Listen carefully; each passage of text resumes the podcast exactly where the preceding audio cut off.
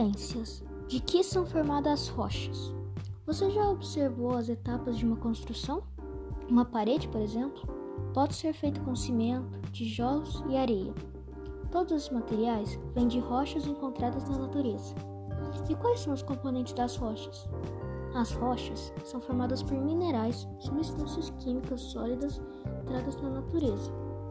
Se observar o granito, por exemplo, usado para fazer pios e bancadas de pia, você vai perceber grãos de várias cores e brilhos.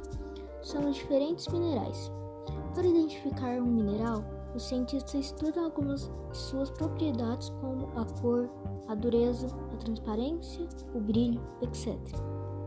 O granito é formado principalmente por três tipos de mineral: o quartzo, grãos brancos, o feldspato, grãos cinzentos, e a mica, grãos pretos.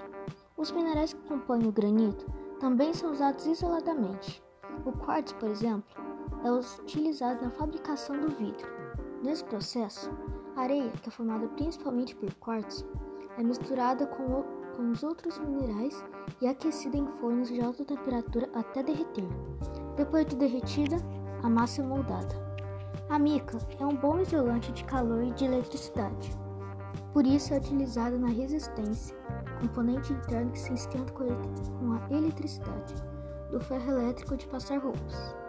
O feldspato é utilizado na produção de cerâmica e porcelana e na indústria de vidro. Além disso, entra na produção de esmaltes, azulejos e até papel. Agora que você já sabe que as rochas são compostas de minerais, chegou a hora de entender melhor como elas se formam na natureza.